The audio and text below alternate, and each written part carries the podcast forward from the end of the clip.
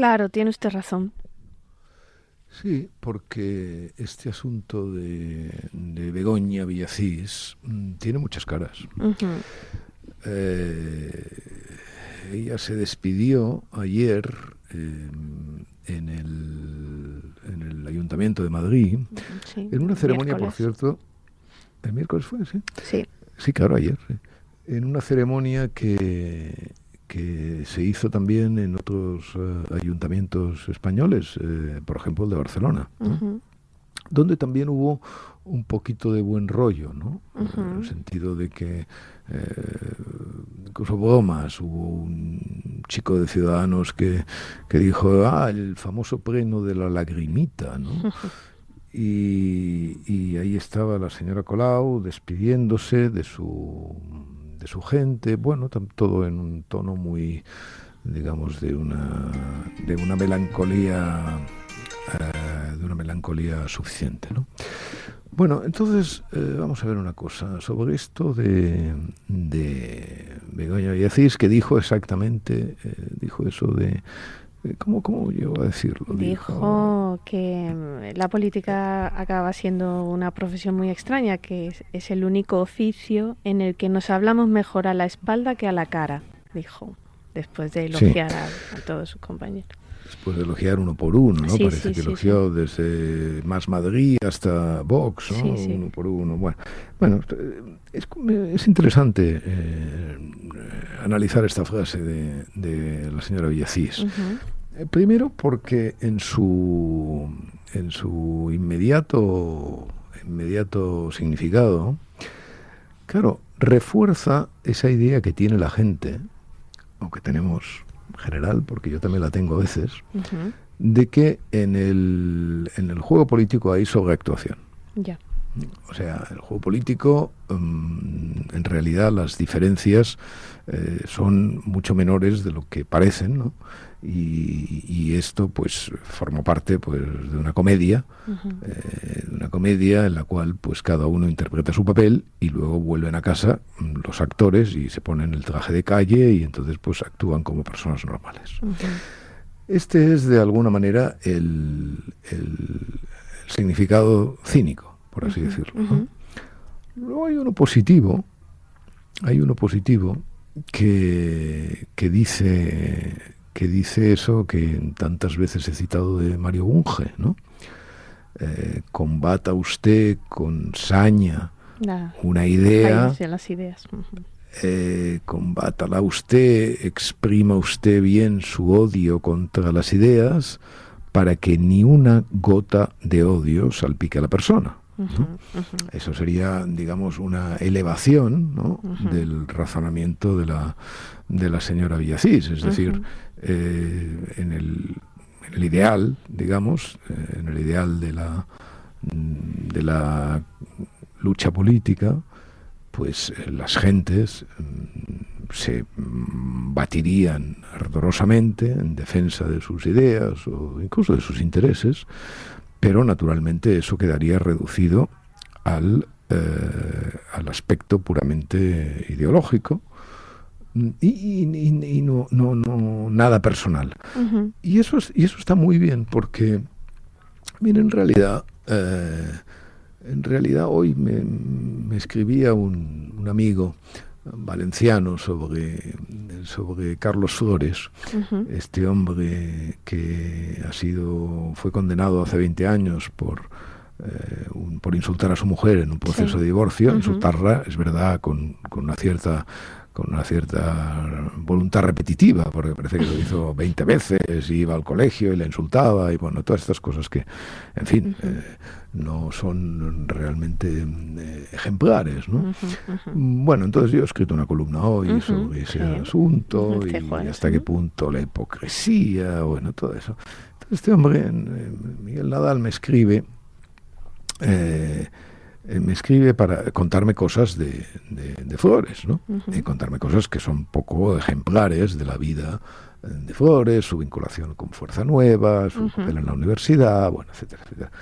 Claro, eh, naturalmente, cual, ponerse con las personas de ese modo es que cualquier persona mala, por así decirlo, cualquier mala persona, eso que se dice una mala persona, es buena para sus más allegados, tiene un momento de un rapto de felicidad, de encanto, de cualquiera, cualquiera, cualquiera, el peor, el peor que puedas imaginar, siempre hay alguien en el margen que aprecia, pues, no sé, cómo trata a sus perros. ¿no?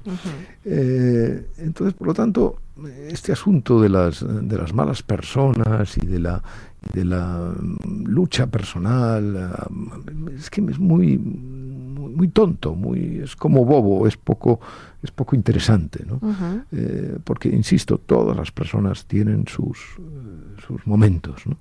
y entonces hay que cogerlos tal por lo tanto es mucho más sencillo dedicarse a los textos, dedicarse a lo que dicen las personas en un momento determinado y entonces a partir de ahí, pues bueno, eh, establecer pues tus puntos de vista y tus opiniones y todo eso. De ahí, de ahí la gran, la gran eh, verdad de las palabras de Bunge eh, sobre exprimir el odio sobre las ideas para que nada salpique a la persona. Pero hay otra cosa más hay otra cosa más interesante eh, y, que de alguna manera pervierte el razonamiento de la señora Viecis. Eh, mm, claro, ella dice, en la política eh, todo nos decimos a la cara cosas horribles, es el único oficio donde la gente se dice a la cara cosas horribles y en cambio por detrás se quieren mucho y se aprecian y todo esto. Bueno, esto será así excepto con los compañeros de partido, ¿no? Porque, eh, claro, o sea, es que justamente, eh, justamente con los compañeros de partido pasa todo lo contrario, ¿no? Es decir, con los compañeros de partido, uno está en el comité ejecutivo discutiendo con una gran eh, serenidad y con una gran eh, respetando los tiempos, las jerarquías, las formas, etcétera, etcétera, y naturalmente, pues eh, al, salir todos se apuñalan metódica y sistemáticamente. Aquello de, no sé quién era, bueno, una de tantas que no sé si se atribuye a Churchill o en fin, hay amigos, enemigos y compañeros de partido.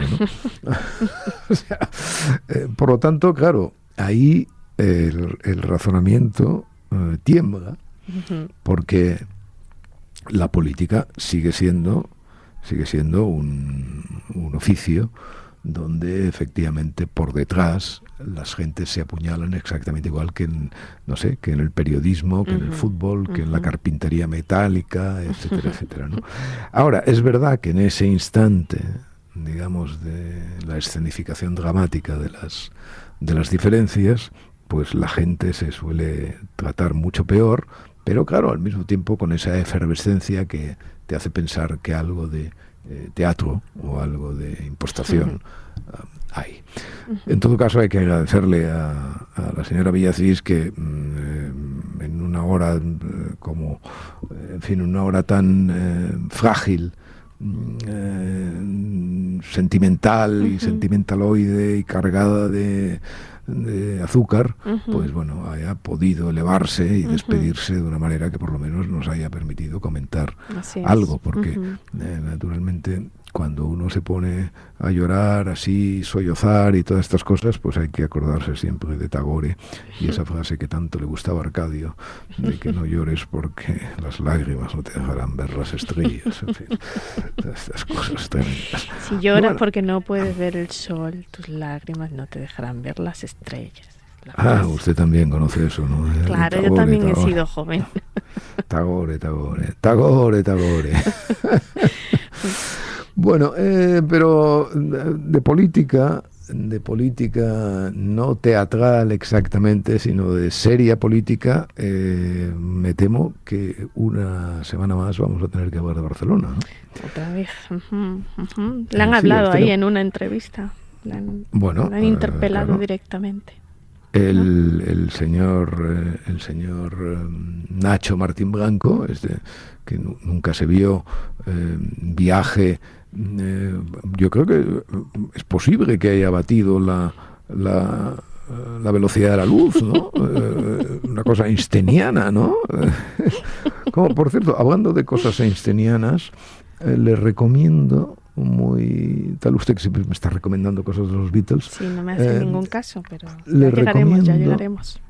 Le recomiendo que vea, bueno, vea, si, si, tiene un momento, tampoco es una cosa extraordinaria, este documental del el viaje al infinito, mm, De, está en Netflix, en que se habla del infinito. Esto, claro, cuando uno habla de Xavier Trías, es muy importante compensar, claro, uno está todo el día pensando en Xavier Trías, ¿no? Y entonces, eh, bueno, eh, claro, llega un momento en que la saturación de chavietrías es una cosa un poco peligrosa para cualquier inteligencia, ¿no? de acuerdo. Eh, entonces, mm, mm, realmente hay que compensar, pues, una, cosa, en fin, que tampoco es una, una obra maestra, pero bueno, por lo menos te hace pensar en el infinito. Y le aconsejo, sobre todo, que, que medite usted sobre lo que pasa en la caja con la manzana. Que no quiero hacer spoiler, pero lo, haré, es una cosa que tal. Pero bueno, en fin, eh, infinitamente chavieterías.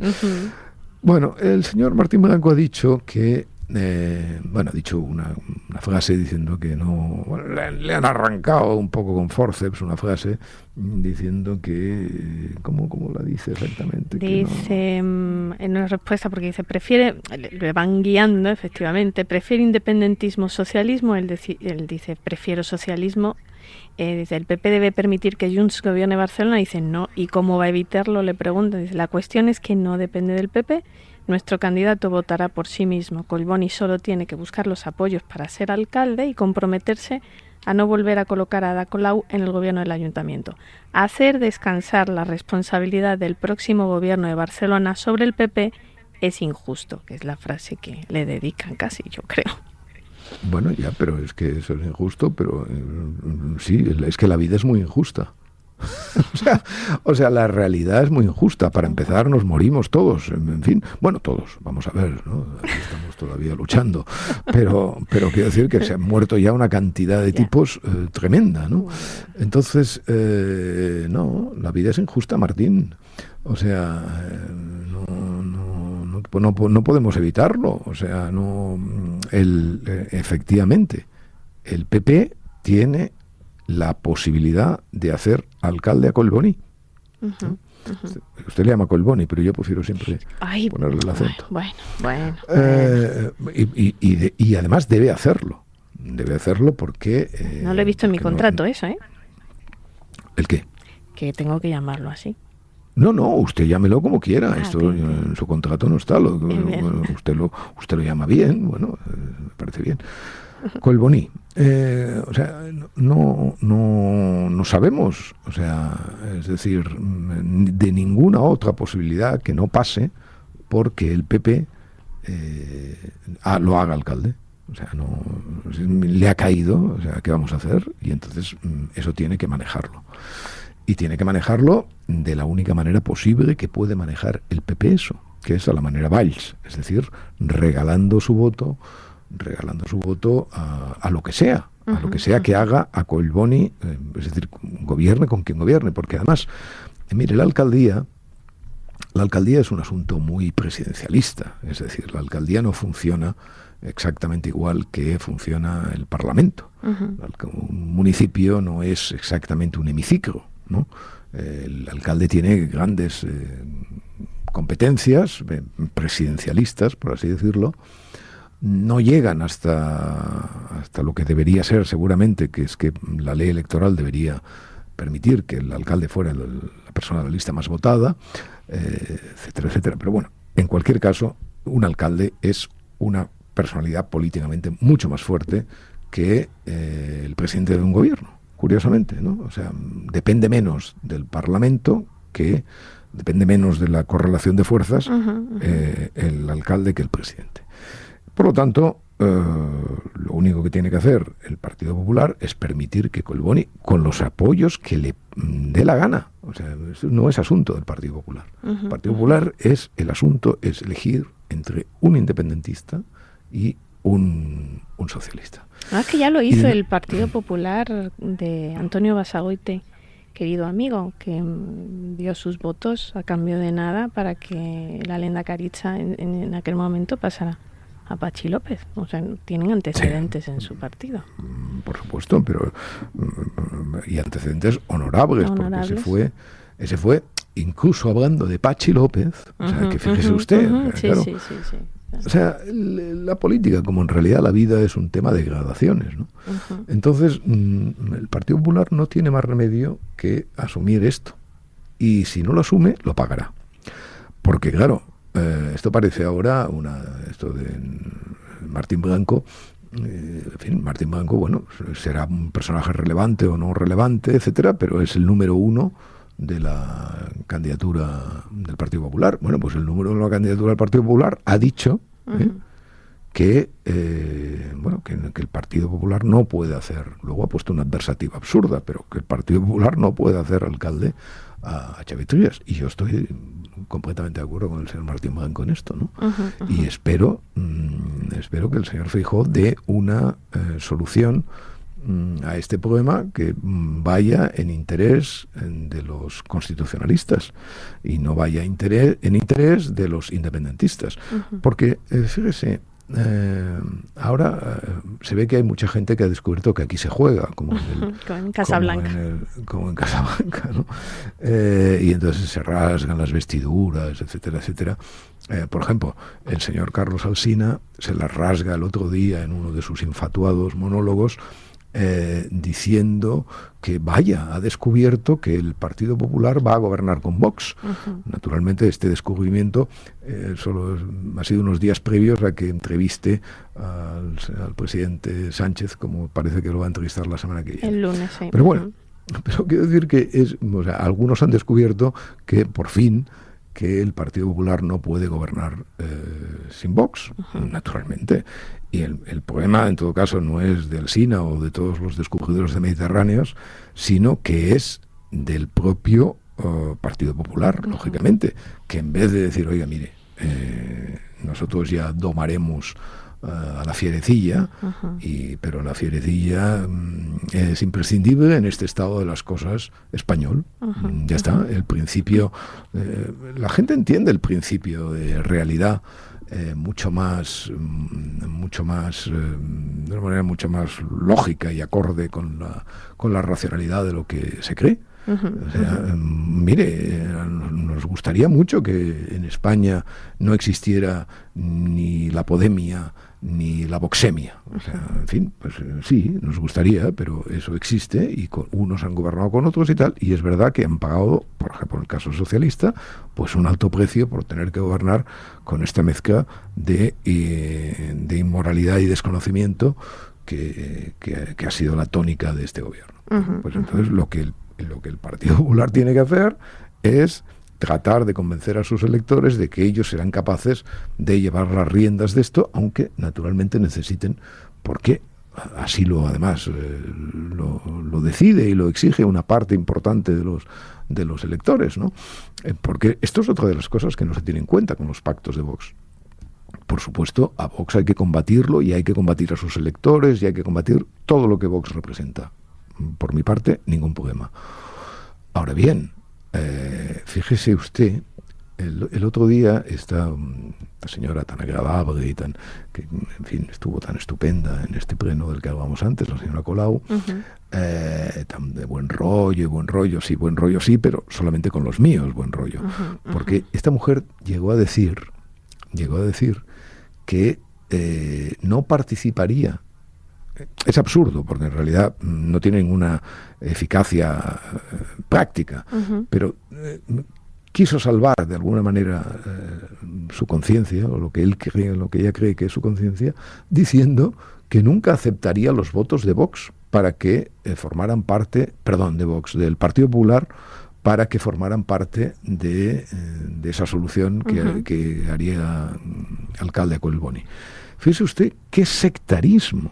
O sea, o sea, en fin, usted puede eh, combatir y yo lo combato y todo eso y estas personas deberían, en fin, ninguno de esos partidos deberían existir porque no deberían existir electores y ciudadanos dispuestos a apoyar eso. Lo decimos. Pero bueno, una vez que existe y una vez que eso está, el, el ejemplo democrático, el ejemplo democrático consiste en decir, bueno, en fin, esos votos mm, son una opinión, no una infección. Y si son una infección, eh, en todo caso, mm, combatámosla mm, de una manera racional y de una manera democrática, es decir, tratando de asegurarnos el, apoyo a nuestras ideas, ¿no? no estableciendo esa especie de lazaretos morales que establece la izquierda en, nuestro país. ¿no? Entonces, bueno, pues yo le decía esto de Vox, porque eh, efectivamente hay muchas críticas tal, de los descubridores de Mediterráneos, de esa gente que de pronto, madre mía, piensan, en principio, se, han creído el discurso de Fijó o han querido creérselo, ¿no? En el sentido de que no, yo voy a gobernar con una mayoría suficiente, con, con Revilla y con los de Teruel existe y no sé qué, y la Canaria, y en fin, todas esas cosas. No, bueno, no tiene un sentido ni va a pasar. Eh, entonces alzan la voz, alzan la voz contra eso.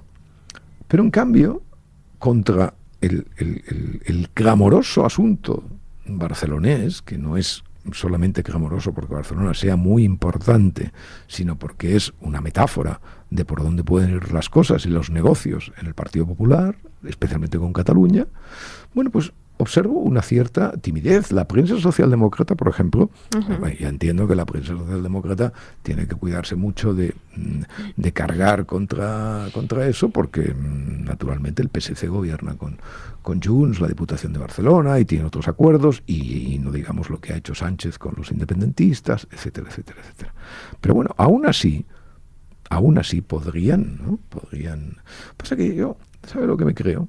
En el fondo están esperando están esperando que pasen las elecciones. no, se extrañe de que eh, pasando las elecciones y en el supuesto, en el supuesto de que Sánchez consiguiera eh, mantener su presidencia, no le extrañe que en un momento determinado, a mitad de legislatura, para hacerlo un poco estético y tal, descabalgaran a Trías ¿eh? y, pusieron, y bueno en fin es una posibilidad un tripartito eh, esto todo dependerá mucho porque es evidente que lo que ha hecho el alcalde de Trías eh, es, la convocatoria apresurada de las elecciones porque a Esquerra se le iban los votos como como como el agua como el agua como, cantada Camarón por supuesto como el agua como el agua bueno entonces una cosa más sobre los independentistas y el, y el partido del prófugo. ¿no? Ah, hoy el Supremo ha confirmado que va a procesar a, va a proceder a Puigdemont por desobediencia y malversación. así es. Con lo cual eso introduce, introduce factores, mm, bueno, evidentemente si Puigdemont eh, volviera, pues habría que indultarlo, lo que pasa que con el tema de la valorización en el indulto es otra cosa, bueno, etcétera. Esto ya lo veríamos. Pero lo que es importante decir es que la única X que hay que, la única X que hay que despejar en este asunto, la única que falta en, eh, digamos, los ecos del proceso es eh, la X Puigdemont, ¿no? Mm. la, X, la X del retorno, porque este retorno mm, tarde o temprano se va a producir y se va a producir en unas circunstancias que supongo que él tratará de elegir políticamente con Tino. No siempre ha demostrado ese Tino, pero algunas veces sí. Y, bueno, vamos a ver lo que, lo que eso puede dar de sí. En el bien entendido, desde mi punto de vista, de que el proceso mm, de ningún modo, de ningún modo ah, se repetirá, ¿no?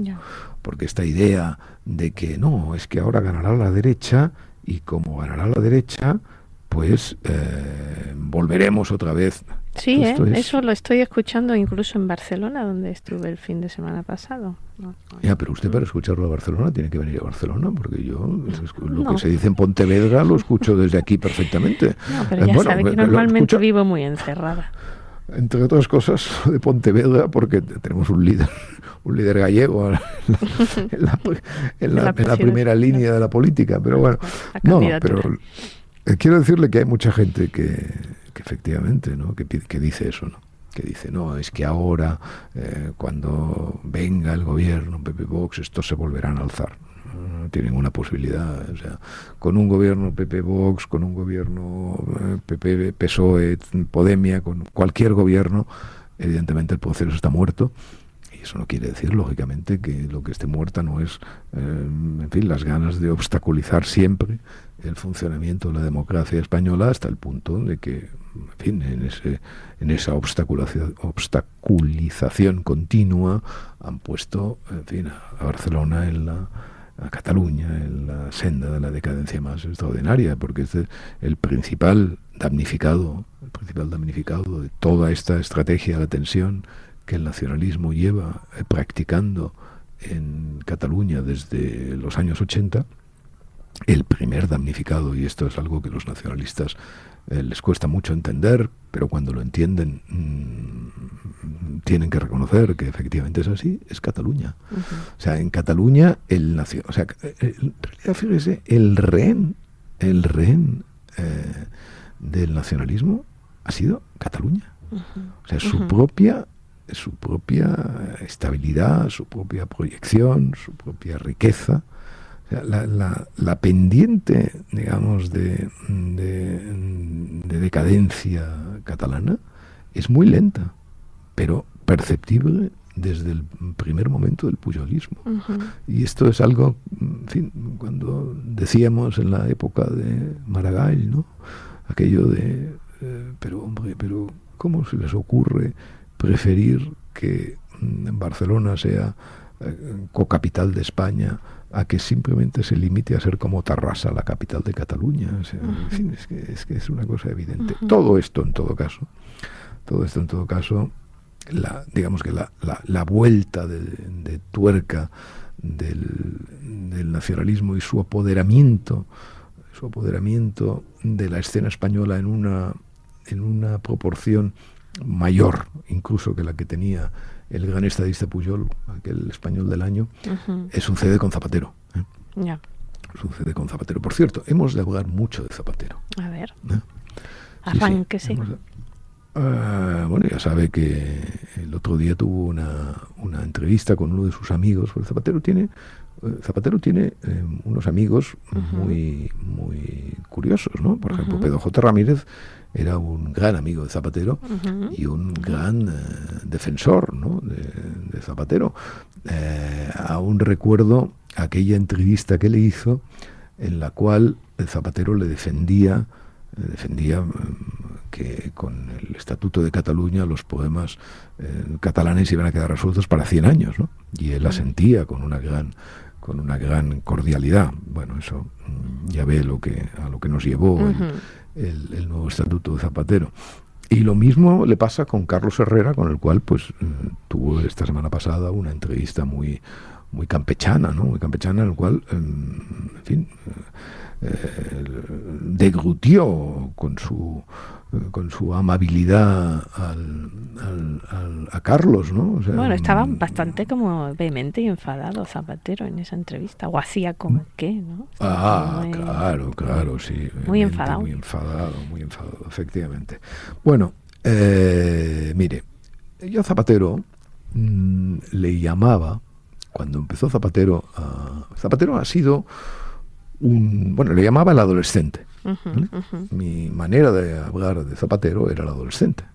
En fin, es una cosa que eh, llama la atención porque efectivamente eh, todas sus políticas eran políticas de un adolescente. Claro, luego han venido adolescentes todavía más. Exactamente. Eh, sí, sí, sí, pero adolescentes que él, adolescentes que él crió, porque el padre, digamos, el padre de la podemia es Zapatero. Zapatero, mm, eh, Zapatero tuvo, ha tenido y tiene mucha más importancia política de la que hemos sido capaces de darle, ¿no? Es decir, detrás de la burla constante, porque realmente con Zapatero empieza, empieza la, la, degradación, yo creo, del... Es muy, muy interesante. El discurso, empieza la degradación del discurso político y de la falta de respeto por sí mismo y por el, mensaje que uno transmite. Eh, porque hasta Zapatero, por así decirlo, mm, tanto Suárez como Felipe como Aznar, que fueron sus antecesores, eh, eran personas que disimulaban. No, no es que tampoco, en fin, yo he seguido durante muchos años eh, a Felipe González y incluso hice una campaña electoral con él, que oírle cada día era un auténtico suplicio, porque realmente, sí, sí, todo era bullshit. O sea, todo era bullshit absoluto, o sea, caca de la vaca que dice mi amigo Santiago, González. Eh, pero, pero todo era bullshit, todo era bullshit. Pero era un bullshit que aún se respetaba, ¿no? O sea, aún se respetaba. Con, Zapatero empieza las figuras retóricas, por ejemplo, los famosos quiasmos que practica con, una gran eh, con una gran insistencia, ¿no? Las palabras han de estar al servicio de la política, ¿no? la política ese lenguaje completamente vacío completamente vacío, pero que no se avergüenza de su vacuidad, empieza a instalarse en la política española de una manera, eh, catastrófica. Luego, es muy interesante en ese proceso inicial observar cómo llega Zapatero al poder. Porque hay en, esa semana completamente fundacional de, de, una nueva época de la política española, que son los atentados del del 11M. Eh, hay muchas. Eh, algún día quisiera escribir un libro sobre esto. Hay, en esa semana hay muchas eh, especulaciones sobre mm, bueno, la importancia que tuvo el, impacto del atentado en las, en las cábalas electorales. entonces hay dos, dos interpretaciones sobre eso. Hay quien dice, no mire, es que el atentado influyó decisivamente para mover una parte del voto a, Zapatero, para mm, que la derecha se abstuviera, en fin, etcétera. Y otros que dicen que no, que efectivamente esa semana ya estaban decantadas las decantadas las posiciones, como suele ser habitual en la, en la sociología electoral, y que aún sin atentado Zapatero hubiera ganado las elecciones. Bueno, esto es evidentemente una ucronía, nadie sabe, etcétera, etcétera, lo que pudo pasar, lo que no pasó, pasó eso. Lo que evidentemente no pasó es que eh, nadie, lo que está clarísimo es que nadie eh, ideó ese atentado para acabar con el con el gobierno. ¿no? Claro que esa es la tercera, ¿no? Que la teoría de la conspiración. Bueno, ya, pero eso es una cosa absurda. O sea, vamos a ver, todo el mundo, todo el mundo razona de, la manera, hasta ahora, por lo menos hasta aquel momento, todo el mundo había razonado sobre la, el impacto que un atentado tendría en un momento determinado sobre la política de un país, diciendo que el atentado reforzaría al gobierno, ¿no? o sea, los atentados mm, son como eh, producen, mm, eh, eh, digamos, una Sí, pero cataclismos mm, que tienden a la, a la conservación de las cosas, o sea, o sea, no al no al cambio, no a la no, no, o sea, justamente uno cuando hay un atentado, el que se beneficia normalmente es el partido de la ley y el orden, ¿no? Eh, entonces, bueno, mm, no se sabe por qué estos mm, estas especie de cerebros en la sombra idearon un atentado para que hiciera todo lo contrario de lo que se había dicho que un atentado provoca. Bueno, etcétera. Esto no tiene mayor interés y nunca se demostró ninguna teoría de la conspiración. Lo que se demostró es lo que se demostró en el juicio y esa es la verdad con, la que eh, hasta el momento, y a falta de que otros hechos no surjan, eh, hemos de manejar. Pero bueno, yo, eh, yo creo que hay una parte de, por especular, hay una parte de verdad en aquellos que dicen que las cosas estaban mucho más inciertas de lo que parecía antes del atentado. Y siempre me acordaré que una de las entrevistas más eh, bueno más eh, impactantes que Zapatero tuvo en aquel momento casi de presentación en sociedad porque Zapatero era un oscuro diputado de León etcétera etcétera que ni siquiera había tenido la épica de hacerse con el poder de la manera como se hizo luego eh, Pedro Sánchez y tal que había ganado por por muy poco pero sin, sin, una gran épica, etcétera, bueno, porque la gente lo veía como joven, alto, guapo, etcétera. Eh, y entonces se presenta en sociedad con una entrevista en la revista Marie Claire, que en aquel momento salía en España. Creo que ya no sale, ¿no? Marie Claire. no, estoy seguro. Parece que no. La verdad. ¿Eh? Puede ser que, no. Bueno, entonces la dirigía mi amiga Joana Bonet y, le hicieron una entrevista como de jugo, en, el, en el O sea, entonces una entrevista en la, en la que claro, salía Zapatero en el Jugalandia y una entrevista pues mm, muy socialdemócrata, muy blanda, muy, muy de eh, muy de uh, forward power y todo eso, ¿no? Y muy eh, aquí y tal. Y yo cuando vi esa entrevista, claro, eh, entonces circulaba en, en, la izquierda dando esos dos mensajes, ¿no? La sangre, la muerte, la, eh, la, mierda, la destrucción que nos había traído Aznar con su implicación en la guerra, ¿eh? la suciedad de la guerra, de la sangre. Y entonces de repente emergía como una especie de, de Bambi bebiendo zumitos, ¿no? que evidentemente nos iba a hacer la vida pues eh, mucho más festiva, mucho más alegre, mucho más tal, desde luego, en plena en plena euforia económica, con lo cual no había que preocuparse ni de la inflación, eh, ni de ninguna... el paro descendía, etcétera, etcétera. O sea que estamos en una situación económica estupenda, ¿no? que era la que había dejado más o menos eh, los ocho años de, de, gobierno del PP. Bueno, entonces llega Zapatero y efectivamente se instala en ese, en ese, en ese mapa. Como no tiene preocupaciones económicas y como el mundo va bien en aquel momento, es verdad que tiene que curar las heridas de la, del atentado, pero curar las heridas del atentado lo hace compatible con no levantarse al paso de la bandera norteamericana. empieza a hacer este tipo de gestos completamente inusuales, claro, usted. ¿Usted se acuerda, no? Que Zapatero no se levanta al paso de la bandera norteamericana. Eh, y, naturalmente empieza a gobernar, empieza a gobernar mm, de esa manera superestructural, eh, en la cual también Sánchez se ha mostrado maestro. Es decir, ley de memoria histórica, matrimonio homosexual, etcétera. El Ministerio de Igualdad. Ministerio de Igualdad y además hace algo mucho más importante, que es reivindicar cuando dice aquello en su campaña electoral, aceptaré el Estatuto de Cataluña, reivindicar el cambio, o sea, el cambio de, marcha de la, eh, de la autonomía catalana.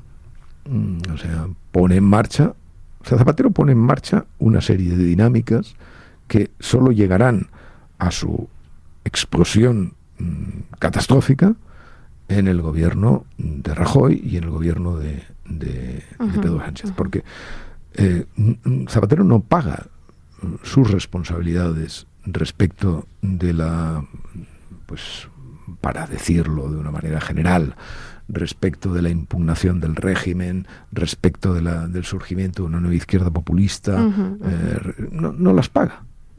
no, no, las paga porque la única, la única factura que Zapatero paga es la económica. Es decir, cuando la crisis pues le explota y dice, no, no, yo, yo estaba en Jugolandia, yo no venía aquí a, gestionar, en fin, catástrofes, ¿no? O sea, no, no, yo no. Y entonces pierde las elecciones, lógicamente, de una manera eh, drástica, porque las personas se dan cuenta que necesitan un, un tipo de hombre diferente. Pero no, no, la sociedad española no le hace pagar todas sus frivolidades, especialmente, en fin, las frivolidades vinculadas con la, impugnación más o menos soterrada todavía, ¿eh? la impugnación de lo que se llamará el régimen del 78 luego, pero sobre todo no le hace pagar la espita abierta en, Cataluña que acabará que acabará en el proceso. Además, él mm, a diferencia de, Pedro Sánchez, es un hombre que cae bien, o sea, es simpático, ¿no? Mm, de alguna manera, en fin, hay que distinguir. Eh, no, no, sí, sí, no es un hombre. Eh, Pedro Sánchez no es un hombre que despierte muchas simpatías, no, no es así. Eh, Zapatero sí, Zapatero sí, Zapatero sí las, sí las despierta y las despertaba en, el momento crucial de su, de su mandato, ¿no? Y luego, claro, no olvidemos otra cosa, ¿no? Hay toda una serie de asuntos vinculados con, eh, con esa política de plastilina que él empieza a desarrollar, que bueno, que se manifiestan, por ejemplo, no sé si ha leído usted esta semana un artículo estupendo de la señora Gomendio, eh, Monserrat Gomendio, ¿sabe? Que fue la eh, secretaria de Estado de, y bueno, un artículo magnífico en el cual explica eh, cuál es el estado auténtico de la enseñanza en, España. Sí, sí, a, partir, a partir del informe del, bueno, a partir de varios informes del, eh, esto del PISA, de la OCDE, sí. Y de la, y de la OCDE. Bueno, ahora hablaremos un momento de esto, pero eh, esa, mm, digamos que la, ¿cómo le diría yo? La necesidad de que la igualdad prime sobre el mérito, ¿vale? El, que la igualdad de oportunidades sea el mantra decisivo antes que el mérito y el trabajo, también empieza con Zapatero. O por lo menos su traslación a España. ¿eh? Eso empieza con, con él. Eso empieza con él. Bueno, pues en el artículo este que, que le quería comentar, eh, claro, Santiago Mendio se extraña mm, del cinismo de los representantes gubernamentales españoles cuando dicen que España ha salido de la de la pandemia respecto al fracaso escolar, respecto a la comprensión lectora y todas estas cosas, mucho mejor de lo que de lo que otros países, ¿no? Exactamente. ¿Tiene usted ahí el párrafo más o menos? Sí, es un artículo que se titula El país de los sobresalientes suspende. Y dice, aproximadamente un tercio de los países participantes mantiene sus, sus niveles de rendimiento, 10, un grupo reducido mejora, 3 y España se encuentra entre los 16 que empeoran. Es de destacar que entre los países que han cerrado los colegios por menos tiempo, España sobresale por ser uno de los pocos que empeoran sus resultados. Entre los países que han conseguido tener resultados excelentes y evitar declives respecto a ciclos anteriores está Inglaterra, He escogido este país porque junto a España fue el país de nuestro entorno donde la pandemia tuvo un impacto mayor, tanto en el exceso de muertes atribuidas al COVID como en la economía. Pero Inglaterra representa el polo opuesto a España porque es uno de los participantes donde los colegios cerraron por más tiempo. Surgen dos preguntas. ¿Cómo es posible que Inglaterra alcanzase en ciclos anteriores un nivel de lectura en primaria excepcional? y cómo ha evitado que un cierre prolongado de los colegios no haya tenido impacto alguno. Y sigue comiendo. Sí, es que lo, de Inglaterra, lo de Inglaterra es porque la, solución inglesa es aquella que pone a la, a la iniciativa privada en, como refuerzo, digamos, de los, de los niños con poemas, en, en, resumen. Pero lo que me interesa ahora es esa cuestión, efectivamente, de la trampa, ¿no? O sea, no, no, es que entre los países que no cerraron, España está entre los peores. O sea, efectivamente, o sea, fue una buena decisión no cerrar los colegios, o cerrarlos menos que, en otros lugares, pero entre los países tal, España está entre los peores. es que es que es una cosa, es una cosa realmente, eh, realmente extravagante la manipulación de las cifras y la manipulación de las cosas a las que se llega eh, mediante esos discursos siempre fragmentarios, atomizados, etcétera, etcétera, que nunca, eh, que nunca requieren, y de ahí que me haya interesado este artículo, la, mm, bueno, la atención de expertos que puedan desmenuzarlos y decir, no, mire, es que no, es que España sale sale de la pandemia peor de lo que estaba. Sale de la pandemia todavía peor de lo que estaba, con la comprensión lectora Mm, bajo mínimos y con la OCDE llamándonos la atención para que eh, nos avengamos mm, definitivamente a reformar en un sentido mucho más severo nuestro modelo educativo. que, que, me gusta esto de la comprensión lectora como base de la buena educación, ¿no? Imagínese cuántos problemas ha tenido usted por la falta de comprensión lectora, además. Ah, bueno, um, ya, pero en fin, yo no, yo no escribo para gente que no comprende. Ya, ya. Oiga, por, cierto, leí que em, ha comenzado a leer El varón domado de Esther Vilar, un libro. No, a leer no, amiga mía. A leer. A releer, Santos. Ah, a releer. Eh, el varón domado es un libro eh, que apareció en los años 70 y que eh, efectivamente yo leí en su momento, ¿no? Ah, no, no, no, cuando apareció inmediatamente, pero sí, yo creo en los, a lo largo de los 80, ¿no? Eh, y ahora van a hacer una reedición, por cierto, le anuncio que esa reedición del Varón Domado con una nueva traducción, porque Esther Vilar, aunque Argentina, escribió ese libro en alemán, porque ella se, se trasladó a Alemania a estudiar y a vivir. Eh, pues con una nueva traducción y una edición impecable que van a hacer eh, los amigos de Deusto, voy a hacer el prólogo de ah, muy bien, muy bien, ¿no? Pues importantísimo. de, esa, edición, ¿no? Porque, eh, bueno, El varón domado yo le recomiendo que lo lea. Es un libro maravilloso, extraordinariamente escrito, con una potencia polémica extraordinaria que tiene algún defecto, eh, tiene algún defecto, por ejemplo, el más visible es que eh, la señora Vilar atribuye al, o sea, describe perfectamente bien eh, muchas cuestiones que implican a la relación entre los hombres y las mujeres, pero ignora la naturaleza humana para explicarlas. ¿no?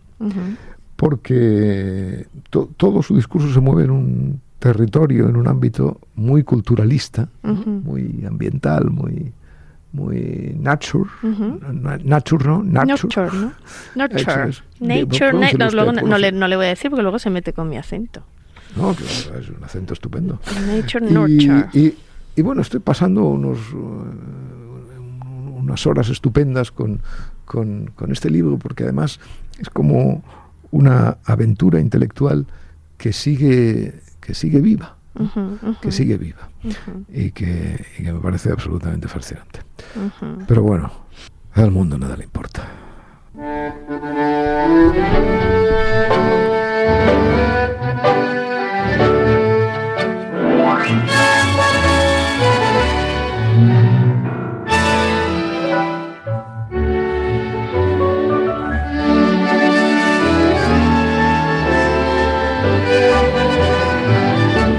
Podcast de Arcadia Espada y el Mundo con la colaboración de Yaiza Santos.